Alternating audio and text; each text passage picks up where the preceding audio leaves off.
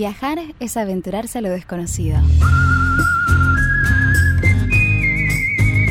Viajar es experimentar lo nuevo. Asomate a la ventana de este viaje único. Un mundo microscópico. Porque el mundo está en los detalles.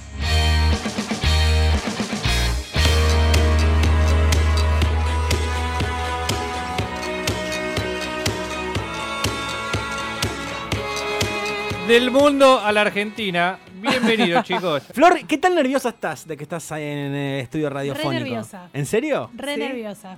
No los quiero decepcionar. Hoy queremos hablarles de algo muy especial que tienen los viajes, que son los encuentros. Ajá. Porque uno puede viajar, estar en lugares, conocer, sacar un montón de fotos, pero hay algo muy, muy emotivo, que son los encuentros. No necesariamente son encuentros eróticos. Si Ni del quieren, tercer Ah. tipo. si quieren pueden serlo. Ni del tercer tipo, nosotros les vamos a adelantar que no encontramos al pie grande. Oh, lo Pero- busca- ¿Pero lo buscaron? Lo buscamos mucho. Eso es lo que le decimos a la gente, la CIA nos dijo que por favor. Sí. Ah, De- después vamos a tomar algo y les contamos la versión. ¿no? La oficial. Sí. Pero hay algo muy interesante de los viajes que son los encuentros con personas que no te encontrarías en ningún otro contexto, en ningún otro lugar y que le dan un significado diferente al viaje y al lugar que uno está visitando. Sí. Entonces queremos contarles algunas historias de algunas personas que fuimos conociendo que cambiaron un poco nuestra perspectiva de los lugares. Mira. Por ejemplo, ya que hablábamos de Bangkok hace un rato, le vamos a contar la historia de un sujeto que tiene un nombre muy particular. No vale reírse mucho tiempo ahora, porque tenemos poco tiempo, pero este muchacho se llamaba Anon. Anon. Ah, no. Anon. Ah, no. Y lo conocimos accidentalmente en un colectivo, Ajá. porque saben que Bangkok es una ciudad mega grande, muy caótica como todas las ciudades asiáticas, pero en proporciones gigantes. O sea, imagínense tres, cuatro veces la ciudad de Buenos Aires con un tráfico que no avanza por ningún lugar y los viajes en colectivo son muy, muy largos.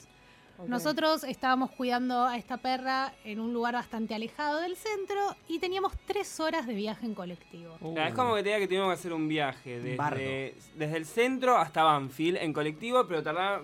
¿Cuánto tardas? Una hora máximo. Bueno, ahí se tardan tres horas. Ay, Dios, qué tortura. El 160 más inhumano del mundo. Sí. Sí. De hecho, Ellos una forma. como algo normal ya, ¿no? Claro, una forma de llegar bastante Moto. rápida, pero muy sucia era a través de una lancha que teníamos, pero Muy sucio. muy sucio, se olía No, mucho no, a pescado podrido, o monóxido Bien. de carbono, usa- teníamos que usar barbijo en eso. Sí. Qué horror. Sí, sí, no, era bastante. Era, Era- para hacer cada tanto, pero no era una cosa de decir, ¿Te ah, voy a caes tomarme ahí? todos los días. Te No. caes ahí No, y se te no, desarma la piel. Cinco ojos nuevos te salen. Mirá, al instante. lindo. Bueno.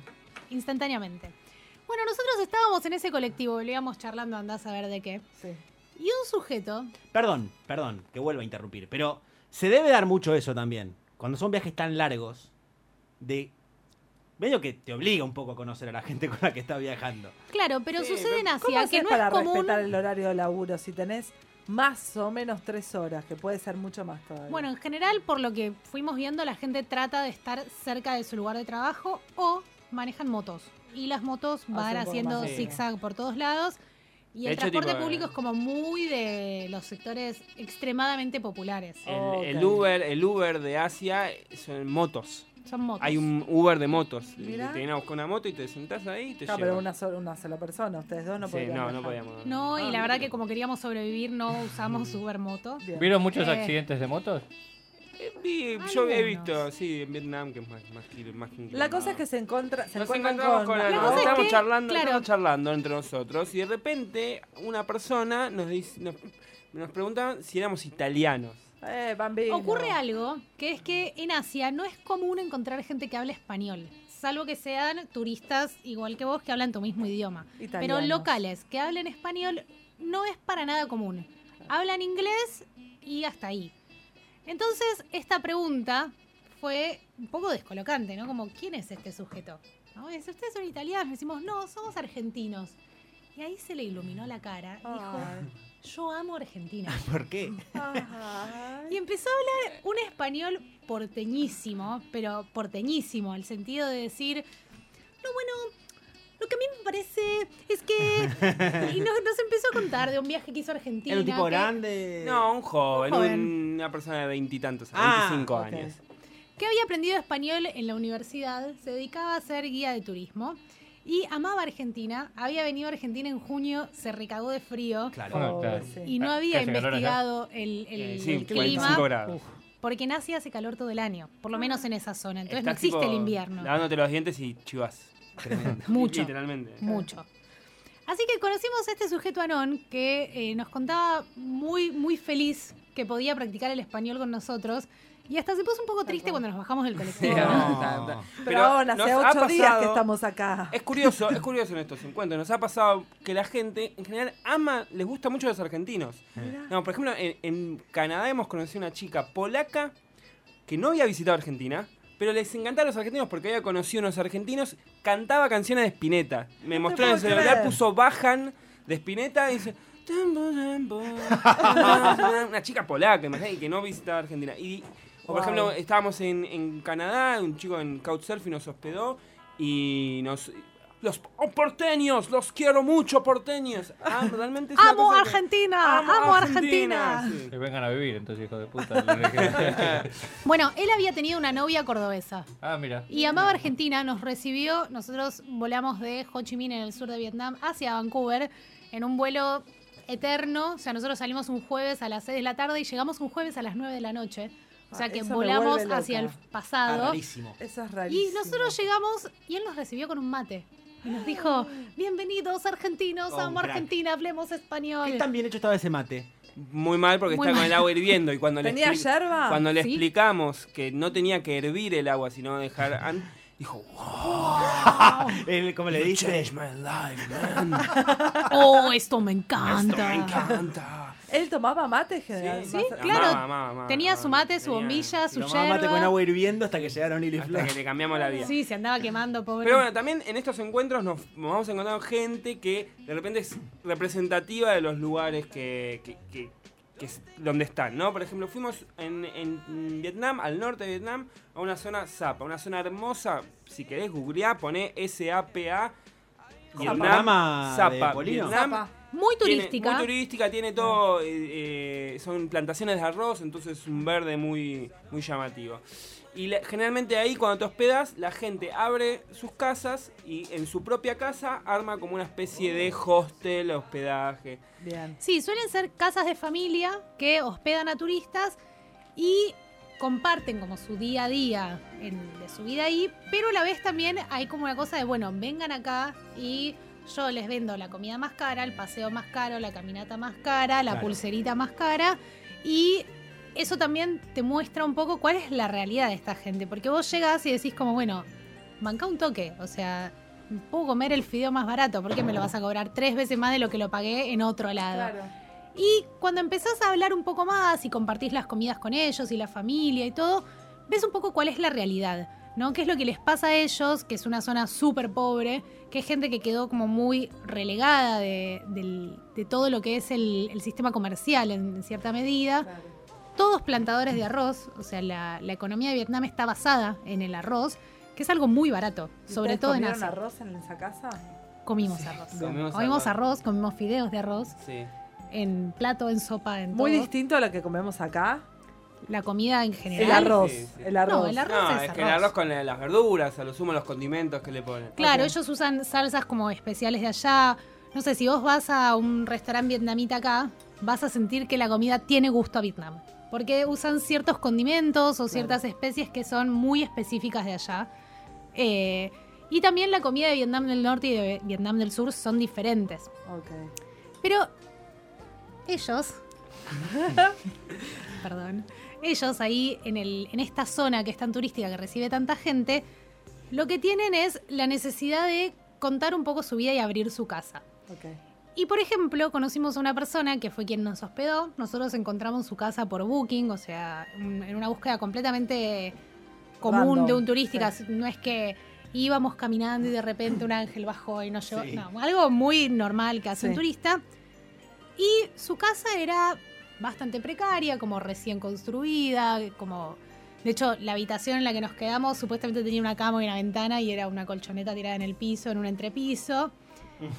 ¿Y, Y conocí- pagaron eso? Sí, pagamos muy barato igual, todo Sí, es muy barato. Ok. Una Eh, caja de arroz. Ta- También estás ahí, no, no tenés muchas alternativas. sí, el lugar es como, no es fácil de recorrer, no es que te vas caminando a otro lugar y Claro, conseguís. Estás como muy en, en la nada. Ah. Y esta la chica, la dueña de- del hospedaje, llamada Sureli. Tenía 22 años, estaba cui- cuidaba, armaba el hospedaje, cuidaba las reservas, te, te asignaba las habitaciones, tenía una bebé, un bebé encima, cocinaba ella con su familia y ella había aprendido inglés por internet para poder abrir el hospedaje. Una crack. ¡Qué fenómeno! El hospedaje eh, para y mantenía a toda su familia. A partir de que abrió el hospedaje en ese lugar, mantenía a toda la familia con, con, con eso. Tremendo. Y la- había estudiado inglés a, a través de internet.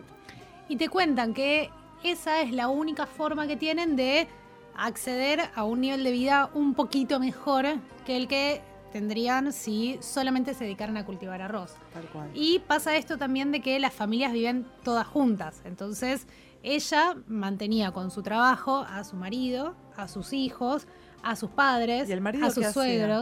Suegros. ¿Cultivaba arroz? Cultivaba arroz. Ah, Cultivaba arroz, no, lo, lo vimos una vez sola. Sí. Porque ella lo durante- dijo así porque pensaba que se rascaban los huevos. claro. Bueno, me dijo, Típico lo de machirulo. mantenía, claro, lo mantenía. Igual dale, quiero viejo. decir que sí. Los Se hombres rascaba. trabajan mucho menos que las mujeres. ¿En serio? Sí, sucede Híjole. mucho eso. De hecho, Vietnam es un lugar que tiene, como fueron colonia francesa mucho tiempo, tiene mucha cultura de cafés. Y en los cafés lo que ves todo el día son hombres, Hombres tomando, tomando. café. El cafecito Obvio. de la tarde. Y mujeres agarrando la pala todo el día. Y bueno, y después también cuando viajas te vas encontrando personajes eh, bizarros, extraños, locos. Por ejemplo, nos hemos, encontrado- hemos conocido a dos españoles, ¿no? Uno de estos españoles era un comerciante de oro y plata que se había inventado dos términos. El tipo se drogaba mucho, entonces tenía muchas, muchas lagunas mentales. Entonces se había inventado dos términos para suplantar durante sus lagunas mentales. Era, un, era verbo, disléxico. un verbo y un sustantivo. El sustantivo era hander y el verbo era prusterizar. Entonces, por ejemplo, estás en una conversación y decía, bueno, sí, estoy acá prusterizando con los chicos de la radio, hablando del hander, y siempre, lo curioso, es que siempre tenía sentido, siempre le entendías lo que estaba diciendo. Y el tipo estaba juntando plata para irse a Japón a comprarse un exoesqueleto. Un exoesqueleto es como un aparato eh, de un esqueleto como aparte que te sirve para... es como si fuese un disfraz de. Robocop, Claro. pero que te hace como más poderoso. Más fuerte, Entonces, no sé. Iron súper rápido. Ya, una cosa Iron así. Man. ¿Para usarla él? Para usarlo él, tenía que irse a Sí. Japón a aprender un curso en Japón y el tipo no hablaba inglés. Era un loco lindo igual. Sí, sí, sí. La mayor parte del tiempo era un me, loco me dio un poco de miedo la descripción que dieron. Sí, Sí, sí, sí, sí. sí, Y además, la magia que tiene, las palabras que él usaba es que Hander también era su apodo. Entonces, Entonces, le decía, hola, vos le Hunter, decías, hola Hander, ¿qué tal? ¿Cómo estás hoy? Y bien, estoy acá prusterizando y haciendo el desayuno, voy a comer un Hander. Ok. Y tenía Y sentido. siempre tiene sentido. Junto a él estaba otro chico de Barcelona, que Barcelona es muy caro. Es difícil vivir, es, es difícil acceder a la vivienda. Y el chico que había hecho se había comprado un barco, vive en un barco, lo deja ahí anclado cuando no está, vuelve, paga 200 euros en total por mes de servicio, Claro. mantenimiento y tal. Un regalo Qué completamente. genial. Después, por ejemplo, conocimos una señora que eh, era vendedora de maquillajes y... su- Avon. su- Maquillaje por catálogo, Maquillaje por catálogo y su marido de- se convirtió en trans y se, se decidió divorciarse de su marido a partir de que se convirtió en trans.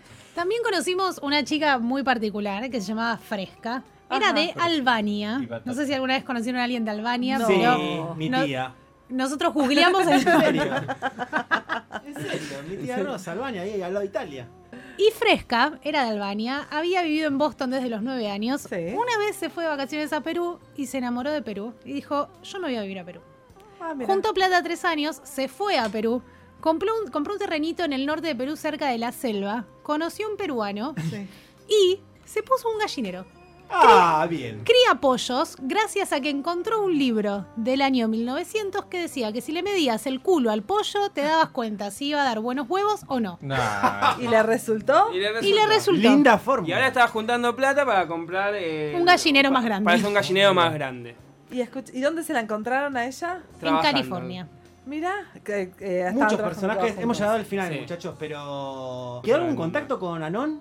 ¿Con Anon no? Nada. No, no. Con Me Fresca dolió. sí. Con Fresca sí. Pero con Anon me dolió que no haya quedado Sí, nada. es que con, ponele que hablamos durante una hora de las tres de viaje y nos Nunca tuvimos que WhatsApp. bajar.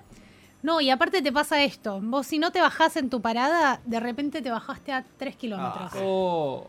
Es tremendo. Y no hay veredas. Te tirás Sí, directamente. sí, sí. Sí, sí, sí. O sea, ves tu parada y saltás. Fue un contenido exclusivo de Simplemente Imperfectos. Podcast.